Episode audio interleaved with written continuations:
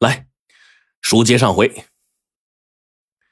老爷子却说道：“让我来告诉你吧。”然后转向了张成，哼了一声说：“哼，狗改不了吃屎。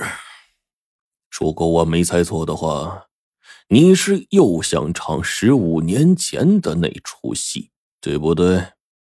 你，张成是恼羞成怒，将枪口就对准了老爷子。不过，随即他又冷笑说。哼，被你猜中了又怎样？就让你逞一时口舌之快吧。因为过不了多久，你们就会像林中那些死去的动物一样，连说话的力气都没有。原来，白天张成在演戏，目的呢，就是想制造一个撇开高原和老爷子的机会。当时啊。领头劫持三人的那个胖子就明白张成的意图了，带着人做事追赶张成。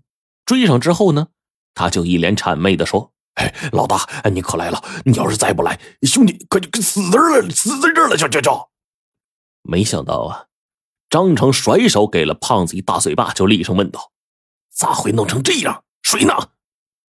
张成一进林子，泉眼已经干涸了，就意识到这事儿啊。大了呀，因为他每隔两个月呀都会进来一次，一呢是定时的收走这个金沙，二啊是给林中这四人呢带一些生活物资。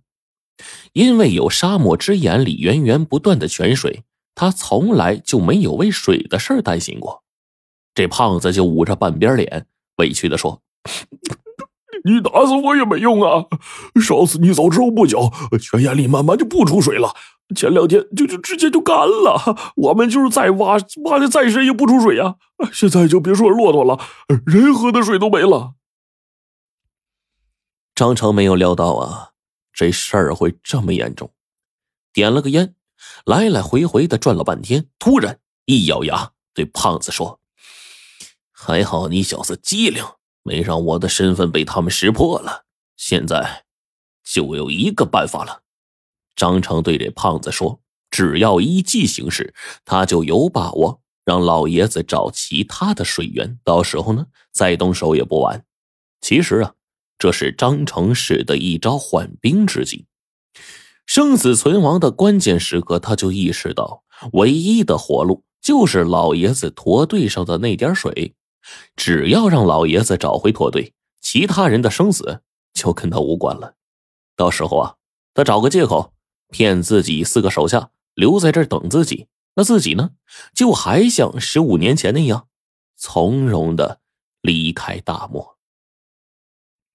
现在，张成显然是觉得稳操胜券了呀，不用检查驼队的物资，他也知道还剩下多少水和干粮。驼队的干粮和仅剩的几囊水都集中在一头壮年的骆驼身上。张成见到水囊鼓鼓的，完好无损，觉得呀，带上其他骆驼还要消耗水，反倒是个累赘。于是呢，将其他骆驼给丢了，骑上那个最壮实的骆驼，对着高原和老爷子说：“两位，对不住了，你们好自为之吧。”说完，拍拍骆驼，朝着大漠深处走了。高原就眼睁睁的看着张成是越走越远，急得捶胸顿足啊。不料，老爷子一把拉住他的手，说：“走吧，咱们再不走，嘿，就真走不了了。”高原就疑惑的问道：“你你还留了一手？”老爷子就笑：“嘿，别忘了啊，昨天天没亮的时候，你和张成在睡觉，我可一直没闲着呀。”老爷子呢，这才告诉高原：十五年前，张成在和队友搏斗的时候，胸口上。留下了一个十字的伤口，当时呢是自己给包扎的，也许是老天有眼呐。昨天晚上，这个自己在给张成啊处理伤口的时候，就发现了那块疤。这自己一看到那伤疤，再联想到这骆驼异常的举动，就确认了张成的身份了。当时啊，自己也是出了一身的冷汗呢，但是还是不动声色。趁着这两个人睡觉的时候，将所剩的几囊水呢埋起来，哎，并在空囊里灌满了黄沙。听着这话，高原很佩服啊，原来您是深藏不露啊。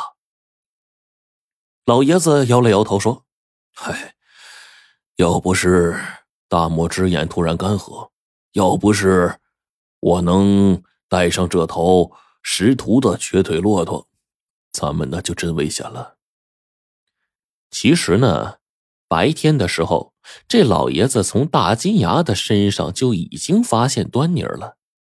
大金牙的眼中呢，满眼血丝，神情焦躁，嘴唇干裂，这分明是缺水的症状啊！于是老爷子断定张成啊肯定会故伎重演，带走骆驼和吉阳。高原就由衷的说道：“啊，嘿，果然姜还是老的辣，这一直把我蒙在鼓里啊！”老爷子笑眯眯的看着高原说：“呵，你小子也不简单吧？敢只身来到大漠里捕狼？哼，要不是老汉我眼尖，提前发现苗头，也被你蒙在鼓里了。说说怎么回事吧。”高原叹了口气，目光呢，也是变得越来越深沉。原来。高原在父亲失踪之后，便立志要做一个警员，他就依靠自身的努力，还真做到了。半年前，一场风沙过后，几个探险者发现了四具被埋在黄沙中的白骨和一本残缺不全的日记本。日记里除了对大漠之眼的记载，还提到了一个中途神秘走失的人。被黄沙掩埋了近十五年的失踪案，就露出了冰山一角。联系到近期游客无故的失踪和野狼传闻，那身为警员的高原呢，就觉得这一切肯定是有着千丝万缕的联系。于是他就决定以自己为诱饵，引这匹狡猾的狼上钩。事情到现在终于是真相大白了呀！高原回头看了看胡杨林，心里呀异常的沉痛。在父亲的日记里，这里曾经是动物的天堂，想不到人们因为贪欲，竟把这里变成了炼狱呀。老爷子的心情呢，也和高原一样。他说：“哎，天理循环，报应不爽啊。”